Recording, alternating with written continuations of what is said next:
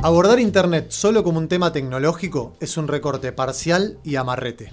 El mundo digital necesita también un debate filosófico, político y social. Internet es el último gran espacio público creado por la humanidad, atravesado por correlación de fuerzas, valores, desafíos y problemáticas. Internet somos todos y no es nadie. Bienvenidos y bienvenidas a Hashtag, el podcast de Faro Digital. Mi nombre es Facundo Bianco y en este capítulo Fake de news. Hashtag Fake news. Fake news. Fake news. Fake news. Thanks news. Fake news. Fake news. Fake Fake news. news. Fake news. Fake news. Fake news. Fake. Fake news. Fake. news. Fake Fake news. news. Fake news. Fake Fake news. Fake news. Fake news. Fake news. Fake Oh, I news. called the fake news the enemy of the people.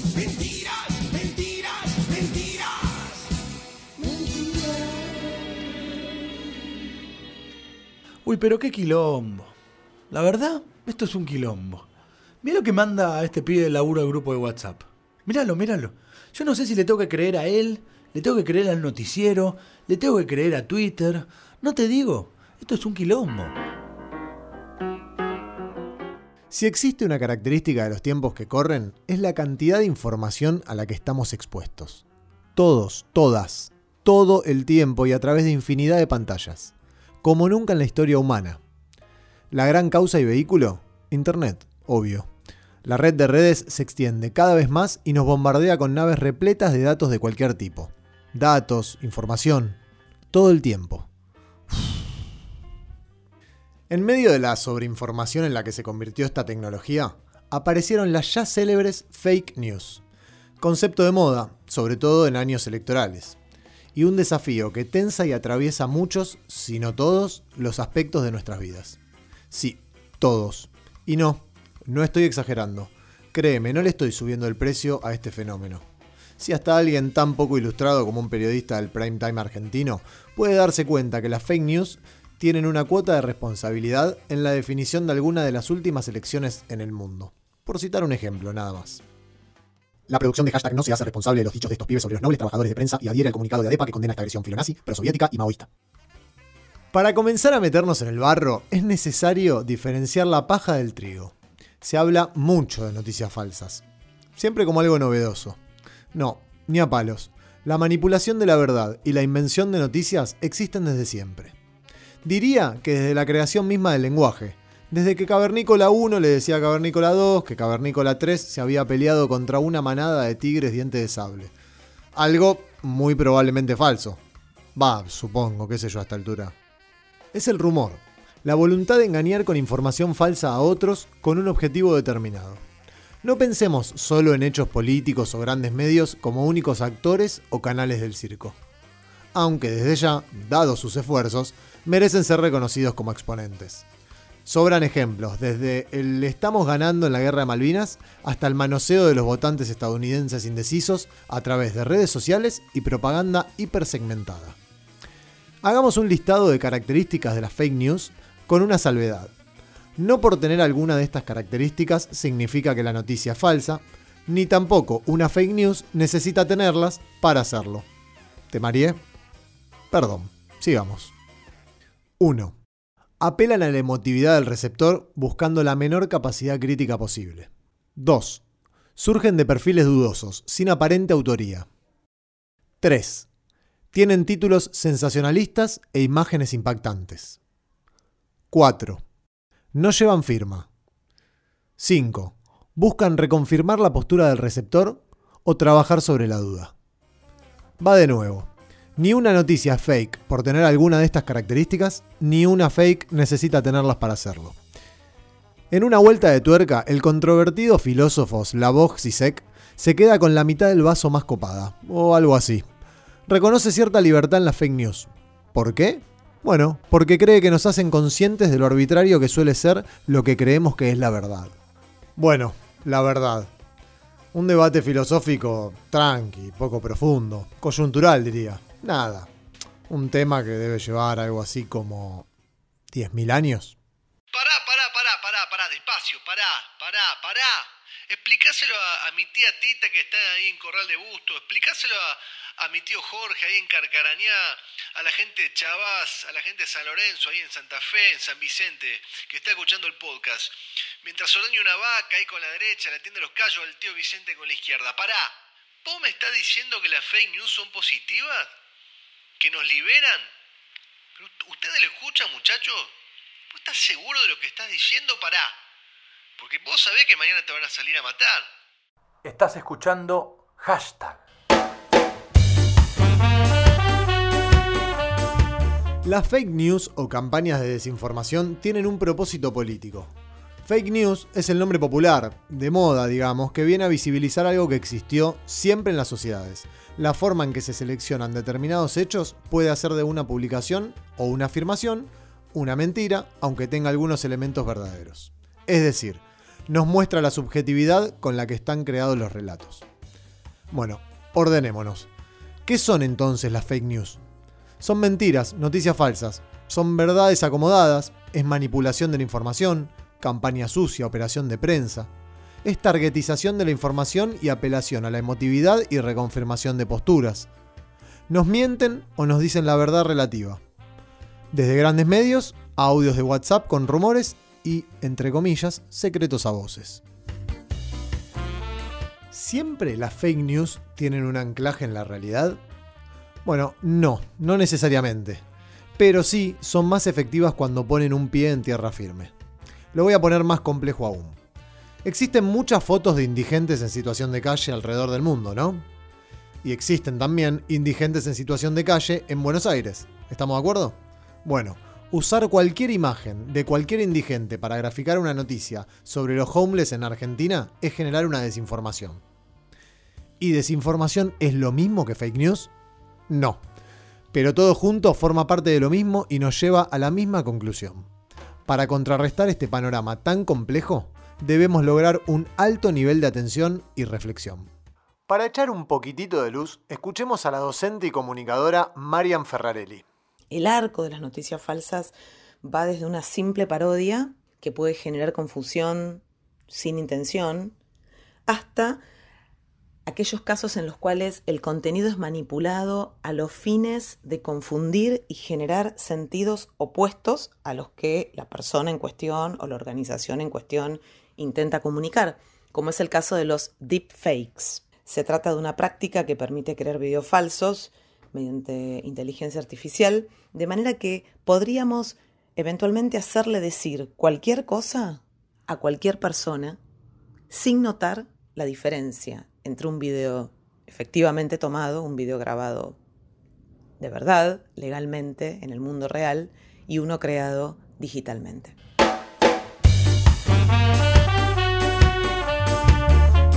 Sí, ¿viste? No queda otra. Todo este embrollo nos obliga a tener una mirada contextual y crítica de la información que consumimos. La pesadilla de los formadores de opinión. Un mundo donde cuestionemos todo desde un punto de vista crítico, elaborando una postura propia a partir del contraste de distintas fuentes de información, identificando los contratos de lectura de tal o cual medio, para poder así crear una opinión lo menos sesgada posible. Reflexión. Existe otra opción, desde ya. Apagar todo, encerrarse en casa con la estufa prendida, el freezer lleno y una biblioteca... Ah, no, momento. En los libros también hay fake news. Estamos rodeados.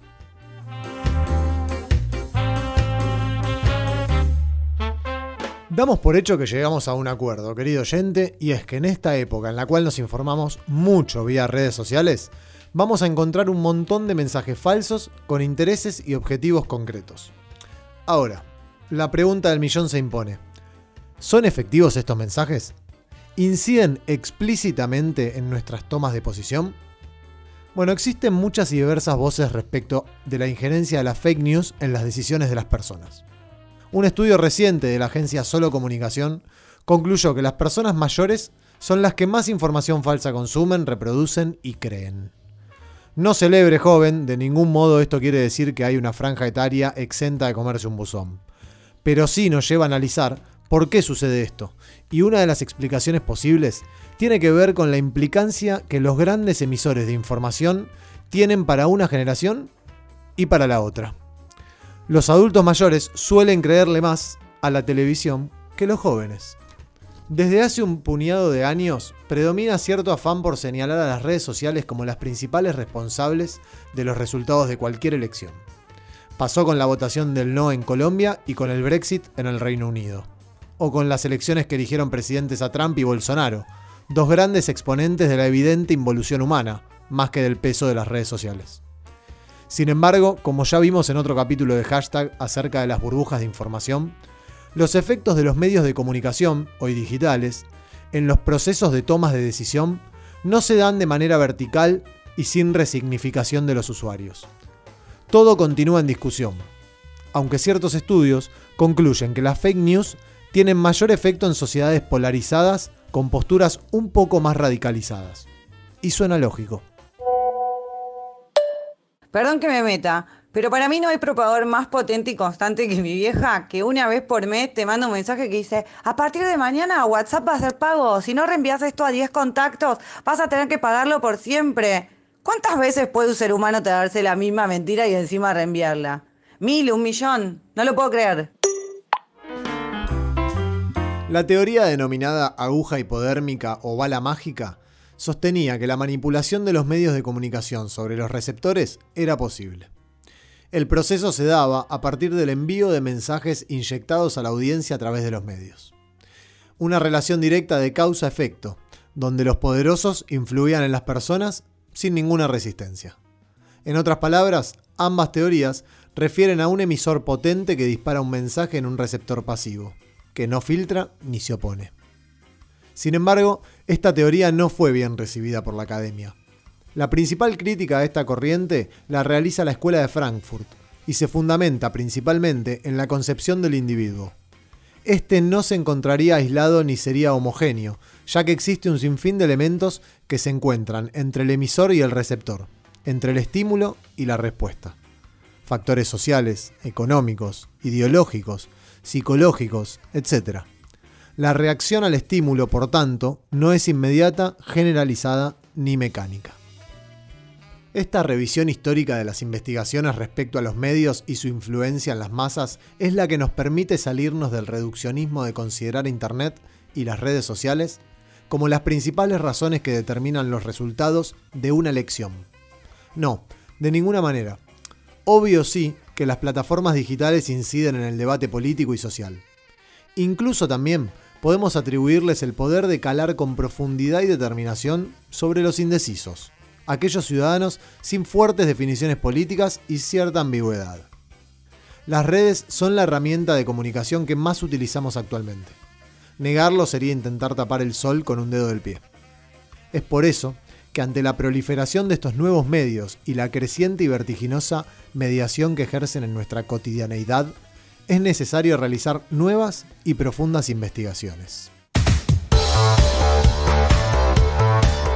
Bueno, nos escribe Ramón de Pergamino con el hashtag que usamos siempre, el diario de Manuela, porque tiene ganas de opinar del tema que venimos tratando. Y Ramón dice, todo muy lindo, pero ¿cómo hago para ser un ciudadano crítico con una jornada laboral de 10 horas, la vida social, la facultad, la reproducción de la especie, el gimnasio?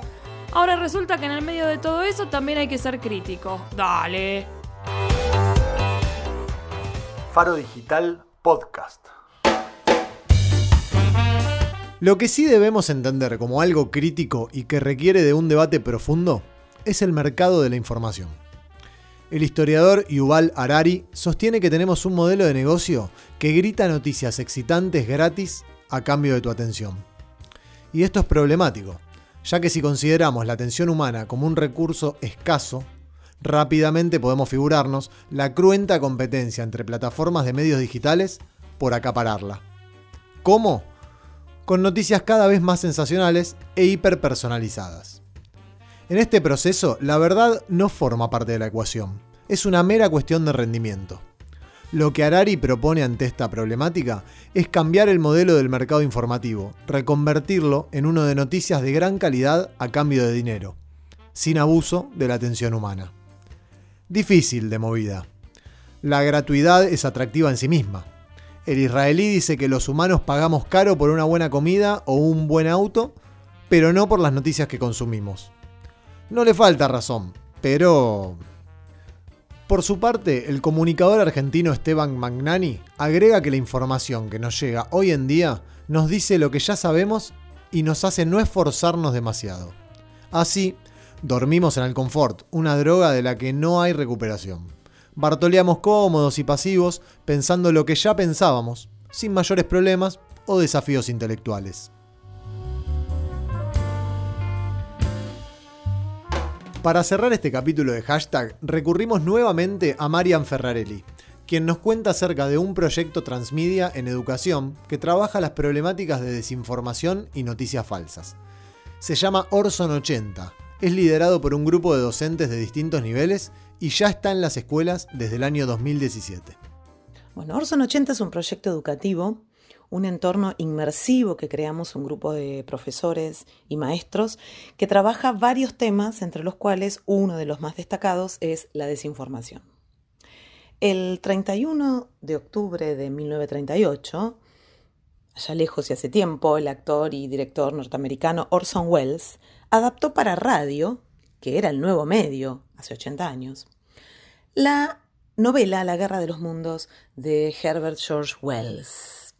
En la novela, una flota de alienígenas desembarca en la Tierra para atacar con cilindros metálicos que despiden rayos X a toda la humanidad. Orson Welles toma esta novela y con su compañía de teatro para radio dramatiza los eventos en el formato de un programa informativo, de un boletín de noticias, en el cual un periodista se halla cubriendo el ataque. ¿Cuál es el resultado? Bueno, hay varias versiones. El primero tiene que ver con un mito urbano, según el cual los radioyentes entraron en pánico, huyendo de sus casas y en algunos casos incluso cometiendo suicidio para escapar de la calcinación que provocarían los rayos láser. Una segunda versión, que no es mito, sino que surge de, de profundas investigaciones por parte del norteamericano A. Brad Schwartz, asegura que no hubo tal pánico y que no existieron los suicidios. Más bien fueron los diarios de la época, el New York Times, entre otros, asustados por el auge de la radio y la posibilidad de ser desplazados como fuentes confiables de información, que crearon este mito al día siguiente y en los días y semanas sucesivos para socavar, para minar la imagen de la radio como un medio respetable hace 80 años. También le preguntamos acerca de la razón por la cual los docentes se vieron interesados en trabajar con esta problemática puntual. De la misma manera que la radio era el nuevo medio en los tiempos de Wells, ¿cómo nos relacionamos hoy con los nuevos medios ocho décadas después? ¿Creemos en lo que dice Google porque Google lo dice? ¿Podríamos generar el mismo evento que Wells en la actualidad de las redes y plataformas? Hablamos entonces de usuarios prosumidores, usuarios que producen información y conocimiento. Este concepto invita a romper la naturalización con la que solemos usar las tecnologías y pasar de ser meros consumidores a poder crear contenidos. ¿Utópico? ¿Imposible? No.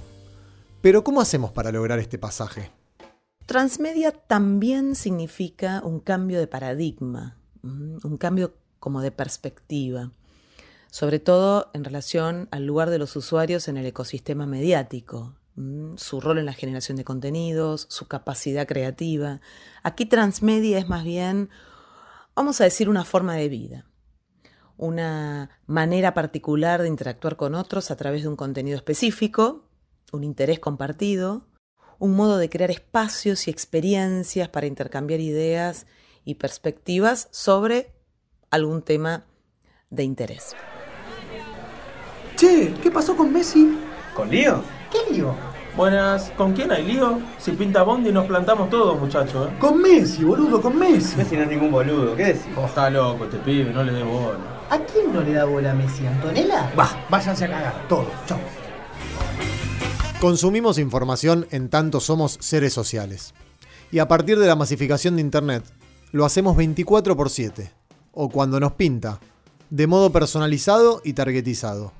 Vivimos en pleno proceso de cambio de nuestros hábitos de consumo, haciendo equilibrio mientras tenemos que combatir algoritmos que nos encierran en las burbujas de filtro.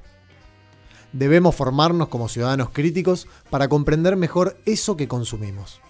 Estar atentos, abrir bien grandes los ojos, tener perspectivas globales que incorporen los contextos, los intereses y las intenciones de las noticias o la información que nos llega. Los qué, los cómo y los por qué de absolutamente todo. Las fake news y la desinformación nos ponen frente a este desafío. Asumámoslo. ¿Cómo? ¿Que es un quilombo monumental? Y sí, lo sé. Pero peor es vivir creyendo que hay una guerra en la que estamos ganando mientras vemos ríos de cabezas aplastadas por el mismo pie.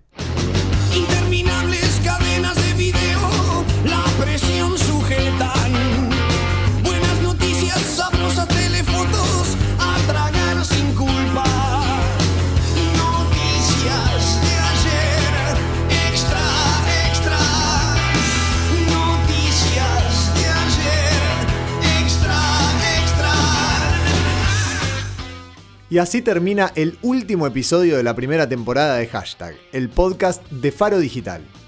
Para conocer más sobre nuestros proyectos, seguinos en arroba Faro Digital OK. Será hasta pronto. Chau.